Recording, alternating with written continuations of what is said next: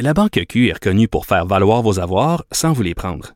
Mais quand vous pensez à votre premier compte bancaire, tu sais, dans le temps à l'école, vous faisiez vos dépôts avec vos scènes dans la petite enveloppe.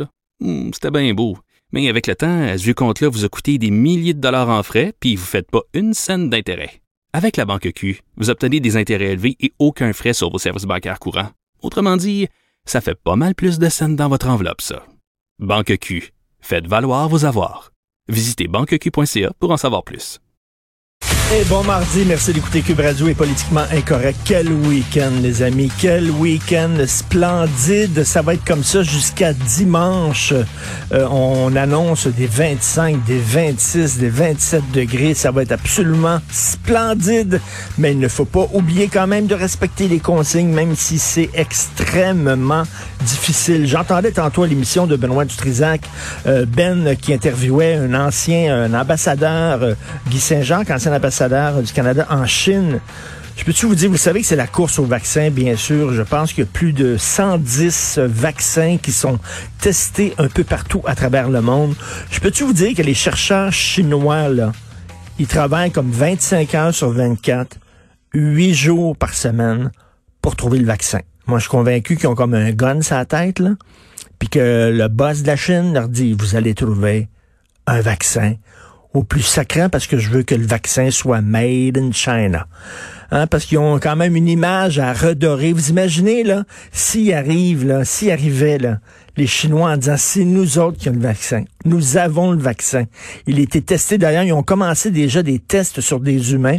C'est vraiment la course. On se demande qui va l'avoir le premier. Puis c'est vraiment euh, comme un, tournoi, celui qui va pisser le plus loin. C'est vraiment ça. Les Américains veulent être le premier. Bon, tout ça, il y a une portée symbolique là-dedans. On sait qu'il y a un vaccin qui est euh, testé à Montréal aussi qui va très très bien. Ça avance bien. Mais c'est certain que les Chinois aimeraient tellement ça que le vaccin vienne d'eux puis là, qu'ils viennent sauver le monde. Ça serait tellement bon pour eux autres. Donc, euh, je sais pas. D'ailleurs, les gens, là, qui sont contre, euh, euh, qui sont pour les droits des animaux, les défenseurs des droits des animaux. OK, les gens qui sont contre les zoos, qui sont contre le fait qu'on mange de la viande animale et tout ça, est-ce qu'ils vont prendre le vaccin? Hein? Les, végétariens, mais pas les végétariens, mais ceux qui sont encore plus, plus radicaux que les végétariens, euh, les vegans, est-ce qu'ils vont prendre le vaccin? Parce que le vaccin a été testé, premièrement, il commence à être testé sur des rats. Après ça, on passe aux primates. Il faut qu'il soit testé sur des primates. Et après ça, sur des humains. Donc, euh, les gens qui sont contre les expériences sur les animaux, est-ce que vous allez prendre le vaccin? J'ai déjà eu une grosse discussion, moi, justement, avec une antispéciste qui disait euh, il y a aucune différence entre un être humain et un animal. Aucune différence. Mais sauf que si tu acceptes de te faire vacciner contre la COVID, ça veut dire que tu dis, toi, euh, qu'un être humain, c'est plus important qu'un animal et que lorsque la santé de l'être humain est en danger, on a le droit d'expérimenter sur des animaux. J'ai très hâte de voir euh, les défenseurs d'animaux, comme euh, le, célèbre penseur français qui, qui arrête pas de parler de la défense, qui défend les animaux. J'ai hâte de voir si il va lui prendre le vaccin. Michel Rossignol qui est morte, René Claude qui est morte, Monique Mercure qui est morte, les trois gros gros coups, gros électrochocs dans le milieu culturel. Et je me dis en regardant ça, je me disais, je suis probablement, je fais partie probablement de la dernière génération, euh, ma génération, la génération de Benoît Dutrisac, tout ça, où on connaissait les artistes de la génération précédente et les artistes de notre génération. Sais, les, les, les, artistes de, de l'époque de mes parents, je les connaissais, je, les, je savais c'était qui, je les avais vus.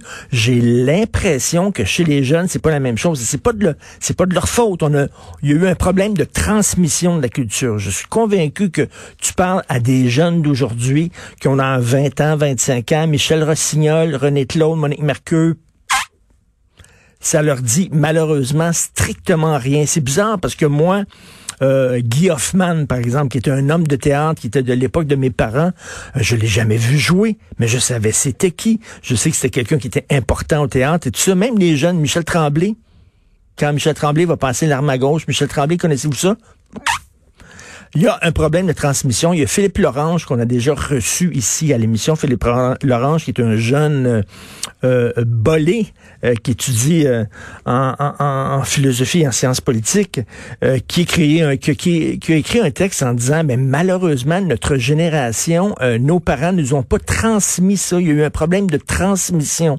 Leur culture, leurs artistes, on les voit pas à la télévision. on n'entend pas René Claude à la radio, absolument pas.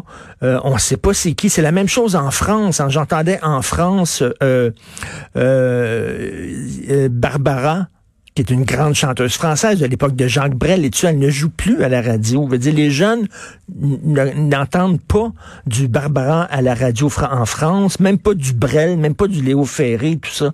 C'est comme on dirait maintenant, c'est seulement la culture moderne, actuelle qui est importante il y a un problème de transmission. Pourtant, c'est le rôle de Radio-Canada, c'est le rôle de Télé-Québec, c'est le rôle de notre télé publique de diffuser des fois des téléthéâtres. Il y a des pièces de Tremblay qui ont été filmées pour la télévision. Comment ça se fait qu'on les montre pas à la télévision pour que des jeunes connaissent cette culture-là? Michel Rossignol, l'ancienne Carmen de la Maine, c'était extraordinaire, c'était fantastique, c'était un grand moment de la culture québécoise. Ben, c'est sûr, ça a été filmé, ça, a été enregistré. Comment ça se fait qu'on le montre pas? Comment ça se fait qu'on n'entend pas euh, des chansons de René Claude à la radio. Tu les rien quand ces gens-là meurent. Soudainement, on dit, ah oui, c'est vrai, on va faire jouer une tonne de René Claude à la radio ou tout ça. Bref, ça, c'est le Québec. Et c'est drôle parce que notre slogan, notre devise, c'est « Je me souviens ».